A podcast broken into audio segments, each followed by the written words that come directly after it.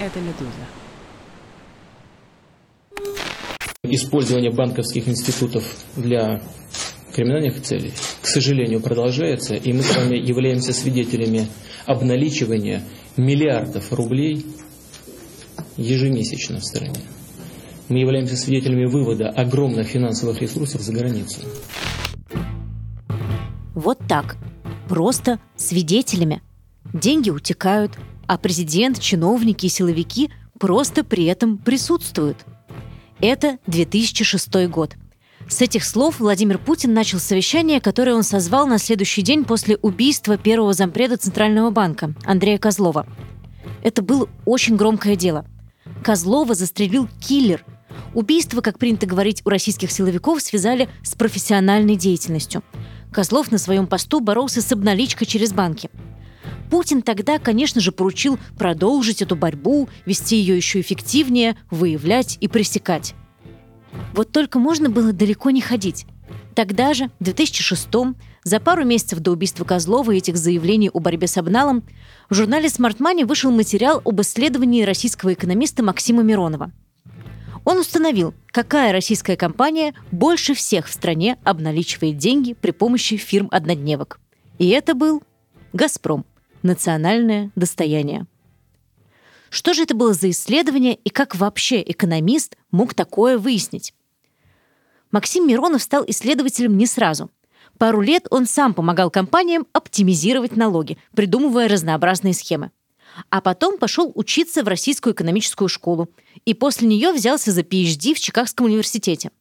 Темой диссертации Миронова стало уклонение от налогов. На примере, конечно же, России – в 2006-м работа над диссертацией еще продолжалась, но Миронов уже опубликовал статью с первыми полученными результатами. О ней-то и рассказал журнал Smart Money. Миронов купил утекшую базу данных ЦБ о банковских проводках за пару лет, проанализировал расчеты между различными юрлицами, а затем установил, какие из них были так называемыми однодневками и использовались для обналичивания денег, а значит, в конечном счете, для уклонения от налогов.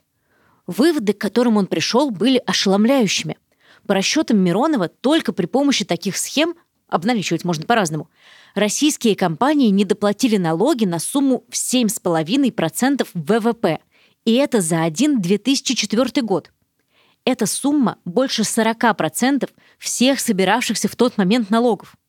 Еще один вывод – Схемы с однодневками, по оценкам Миронова, тогда использовали больше половины российских компаний, 60%. Из них каждая третья на постоянной основе. Кстати, термина «однодневки» сам Миронов избегал, потому что такие компании, по его данным, могут существовать и год, и два, и только потом уходят в небытие, или, как некоторые говорят, отлетают в космос.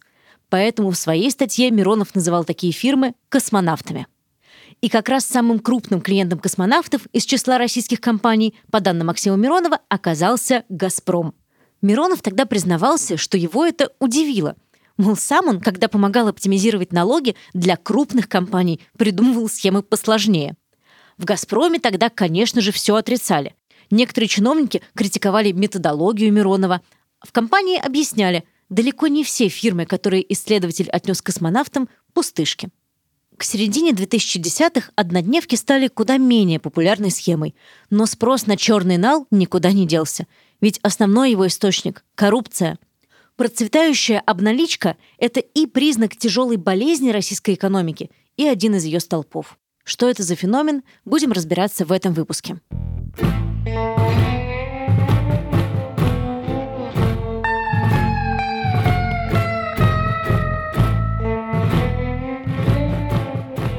Это подкаст «Отрицательный рост». Я спецкор «Медуза» Маргарита Лютова. Здесь мы говорим о том, как на самом деле работала и работает российская экономика. Ну или то, что от нее осталось.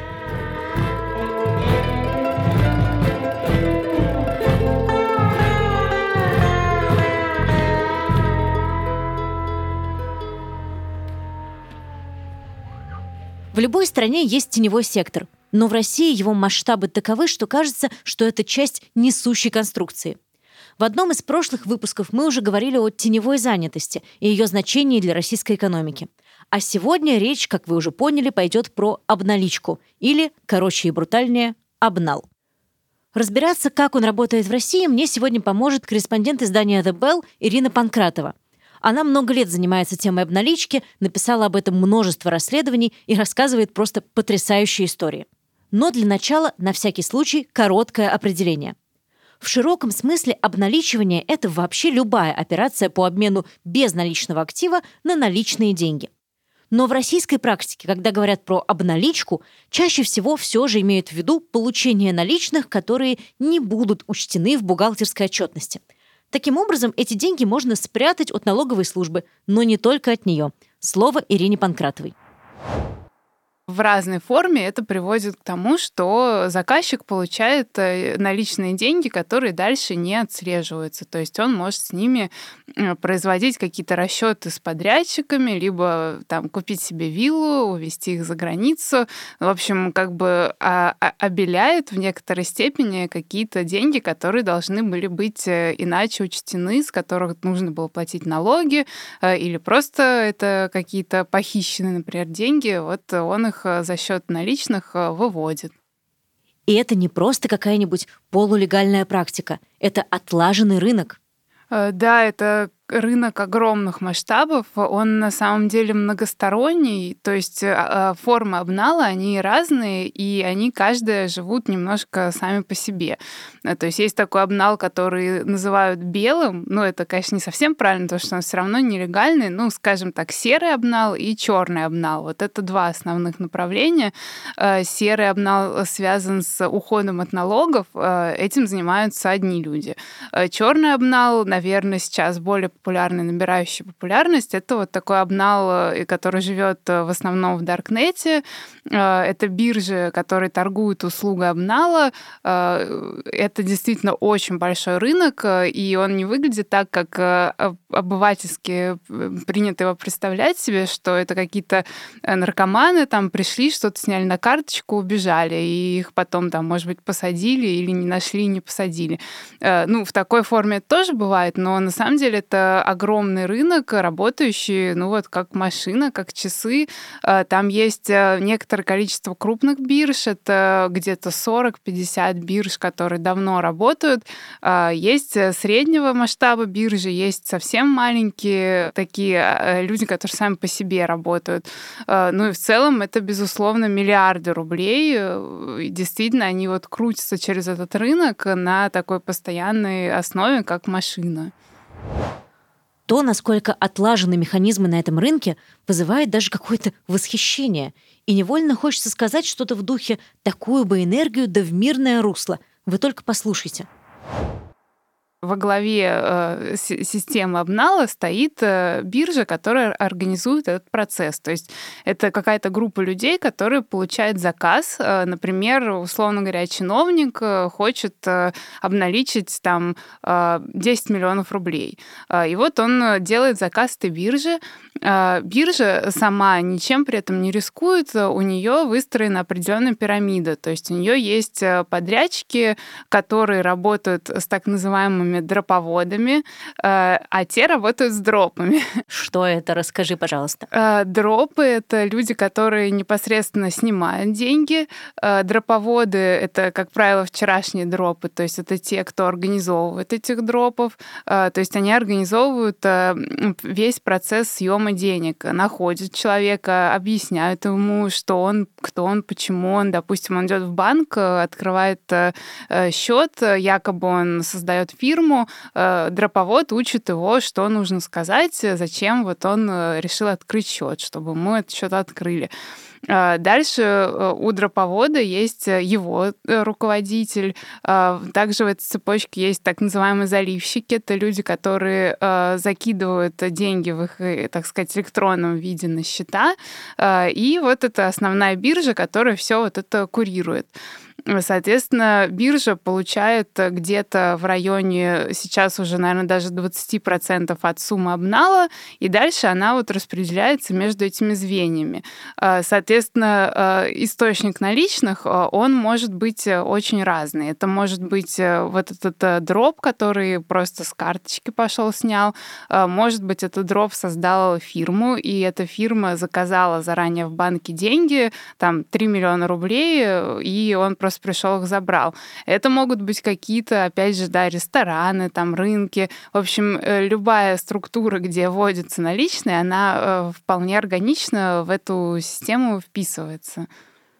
То есть, получается, источником наличных могут выступать просто потребители, которые за кэш оплатили обед в ресторане или, не знаю, килограмм помидоров на рынке – и таким образом они-то, конечно, ничего плохого не сделали, просто этот кэш может попасть в том числе в оборот обналичивания, верно? Да, конечно. Ну, человек, который э, платит за что-то наличными, он, безусловно, вообще к этой цепочке отношения не имеет. Вот тот, кто получил его наличные, например, ресторан, он уже может иметь отношение к этой цепочке, но, опять же, вряд ли он будет нести какую-то ответственность. Там все риски ложатся, на самом деле, на конечное звено, на какого-нибудь дропа, который уже снимает э, наличные, если он это делает там через банк например.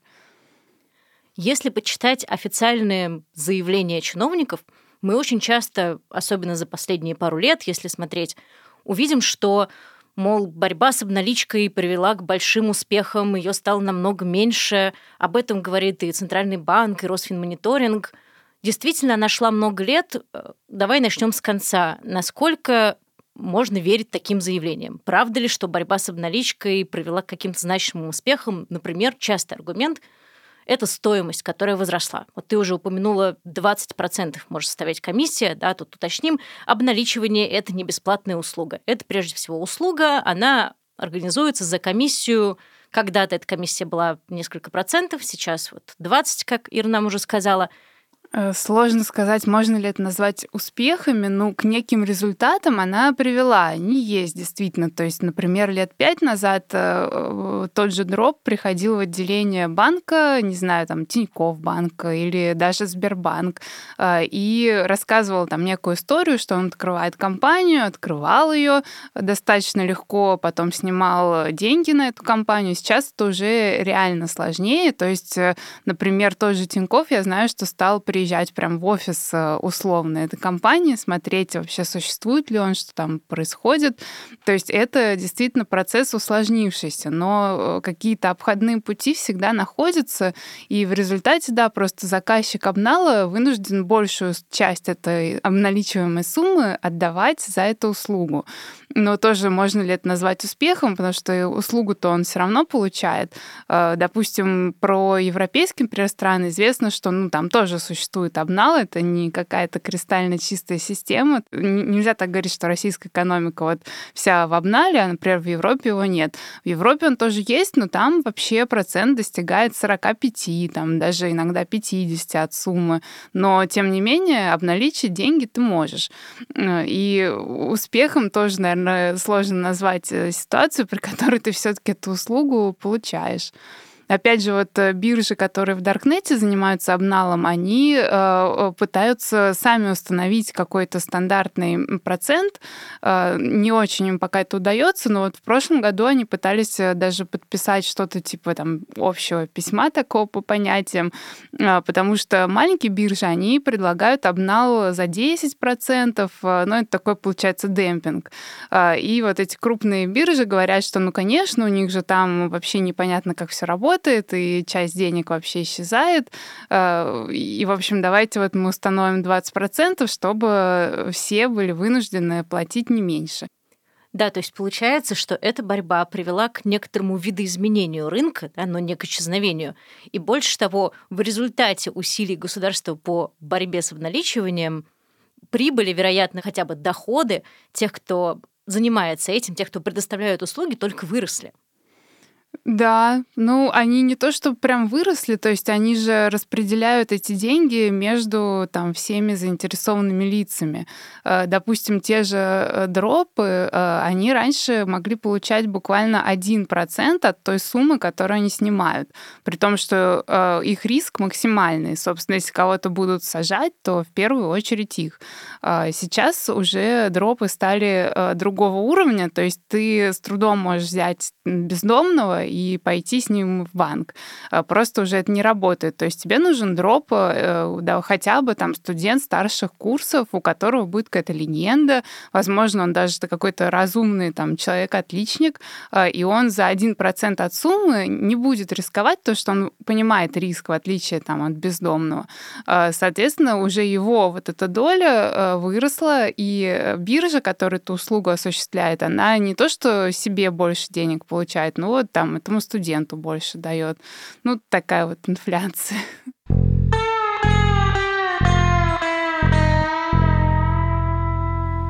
Рынок за прошедшие 20 лет действительно довольно сильно изменился.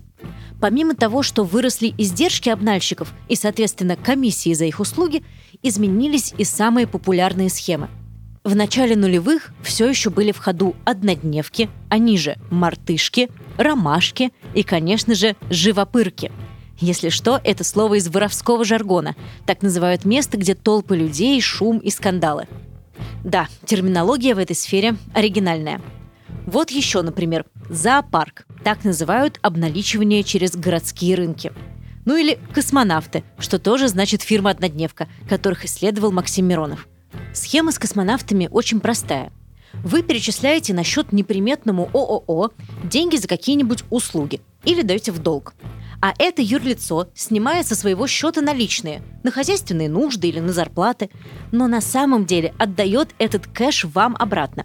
В итоге у вас есть неучтенный нал. Если что, это был не совет, да и вообще такие схемы больше не в ходу. Тогда давно, где-то, наверное, лет восемь назад, можно было создавать э, такие массовых учредителей. На одного человека записывалось 100 фирм, 200, 300. Я помню, я тогда какой-то делала материал об этом, еще, по-моему, в РБК работала и ездила э, к такому человеку. Собственно, я его самого нашла. Мне стало интересно, как, э, как выглядит человек, на котором 300 компаний. Такой ЗИЦ-председатель. Да.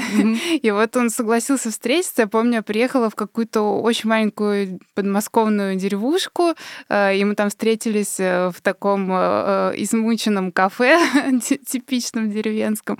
И вот, значит, этот миллиардер со мной вполне откровенно поговорил за парой бокальчиков пива, которые я ему купила. В общем, он рассказал, что его друг просто с ним поделился таким способом заработка. Ему платили 500 рублей всего лишь за одну компанию, которую он оформлял там в течение нескольких лет, э, ничего особо от него не требовалось. Он, он чувствовал, что гордился своей деятельностью. В общем, ему это так было интересно, забавно, что такое значимое ощущалось. А, и, э, в общем, у налоговой к нему появились вопросы только где-то на треть сотни компаний на него зарегистрированных, а, а через эти компании к тому моменту прошла огромная сумма. Суммарно это было что-то типа, по-моему, 9 миллиардов рублей. Э, они через них проходили, уходили, где-то висели на счету, что-то там ликвидировалось, банкротилось. Э, но самое интересное, что его совершенно никакой серьезной ответственности так и не привлекли. То есть это работало примерно так. Э, но потом действительно эти гайки стали закручиваться, и сейчас уже компания, так, такой какой-то массовый учредитель, он действительно называет вопросы, и особо это уже схема не используется. Еще одна схема, которая перестала пользоваться популярностью из-за стараний российских властей – обналичивание через банки. Помните, как несколько лет, чуть ли не каждое утро появлялись новости об отзыве лицензии все новых и новых банков.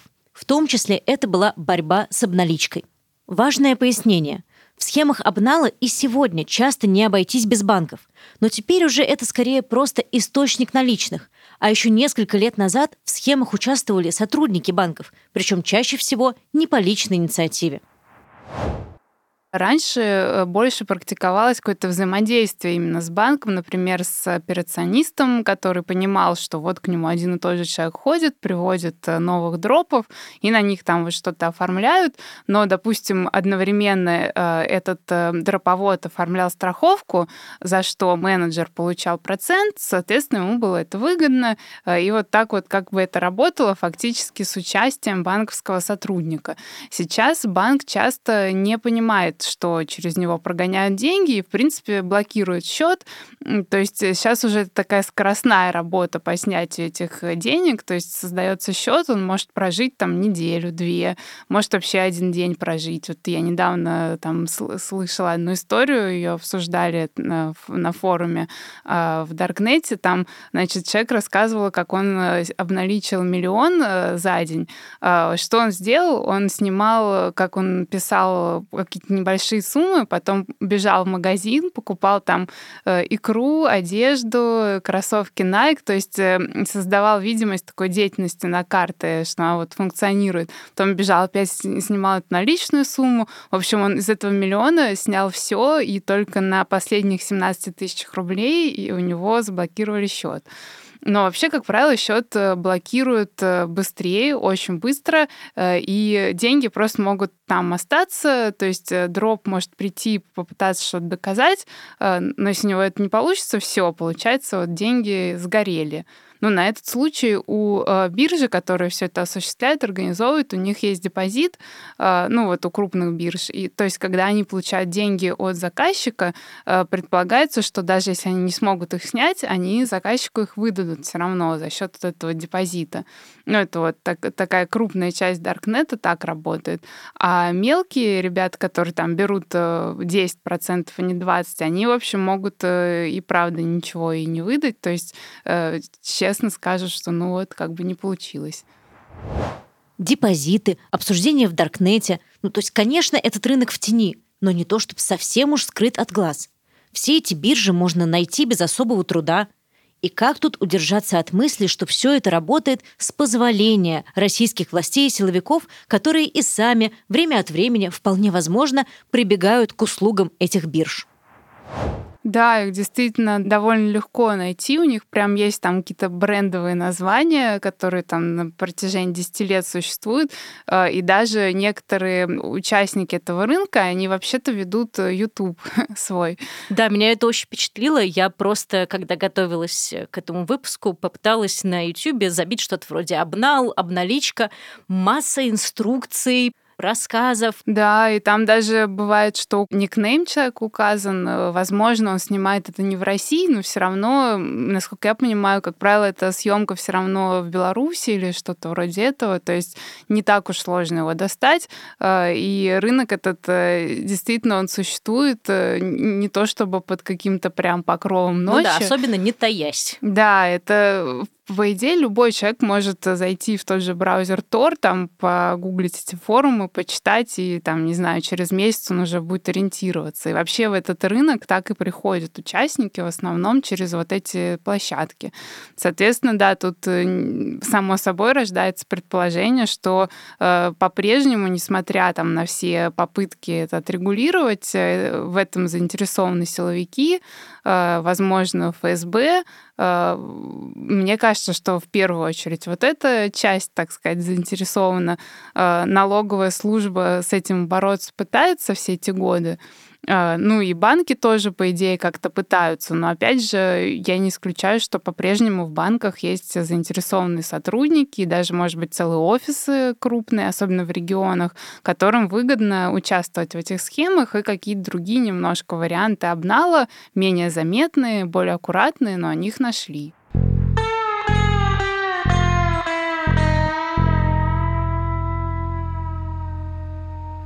Сколько бы российские власти не рапортовали об успехах в борьбе с обналом, объем этого рынка остается гигантским, даже если исходить из явно заниженных официальных оценок. Так, по данным российского ЦБ, только через банки в 2022 году прошли операции с признаками обналичивания, как их называют, на сумму в 100 миллиардов рублей.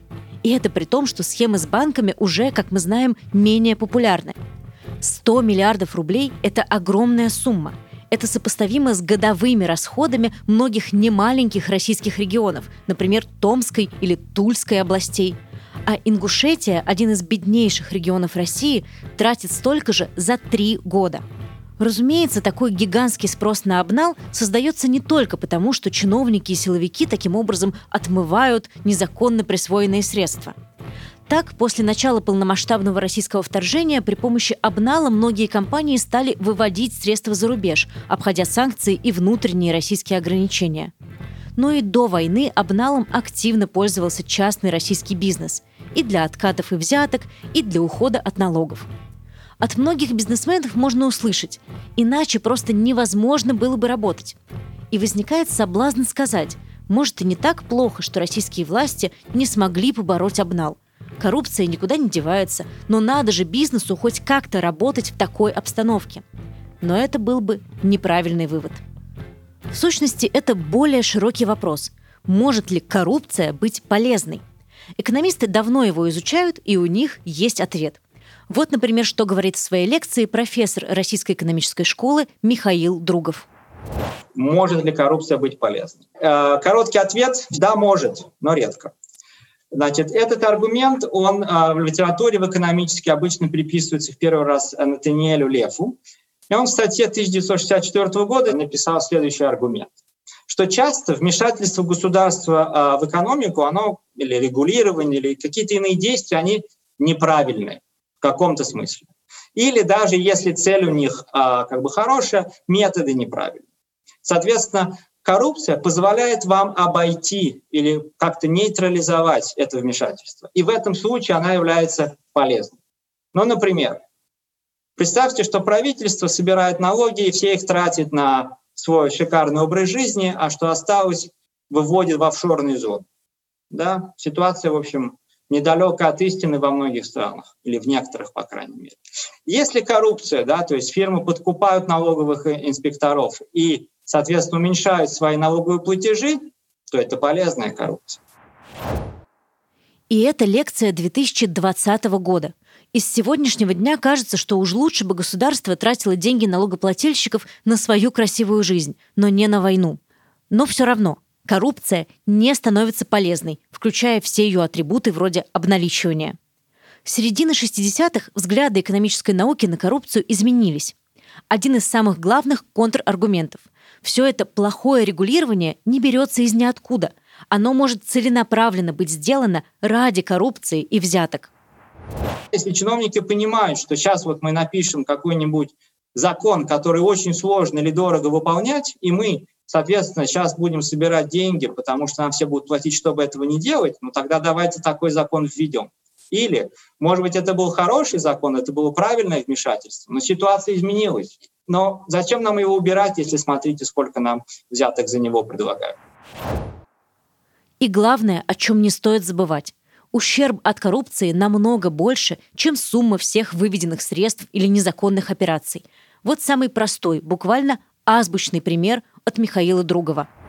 Представьте себе строительную фирму, которая строит, не соблюдая технологии, ГОСТы там и прочие а, требования. Когда построен дом, приходит инспектор, она ему платит, а, чтобы он написал, а, значит, в акте, что, что все в порядке. Через два года этот дом рушится, и сколько-то людей погибает.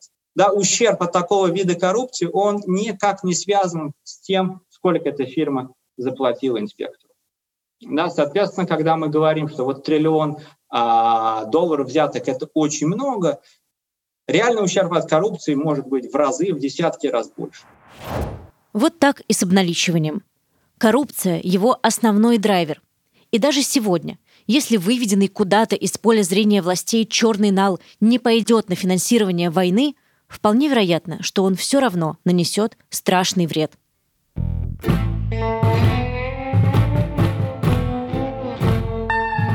Вы слушали подкаст «Медузы. Отрицательный рост» о том, как устроена российская экономика, ну или то, что от нее осталось. С вами была Маргарита Лютова. Подписывайтесь на нас там, где вы слушаете подкасты. И расскажите про нас своим друзьям и знакомым. А тем, кому по-настоящему доверяете, обязательно пришлите ссылку. Ну и пишите письма на почту подкаст собака медуза.io.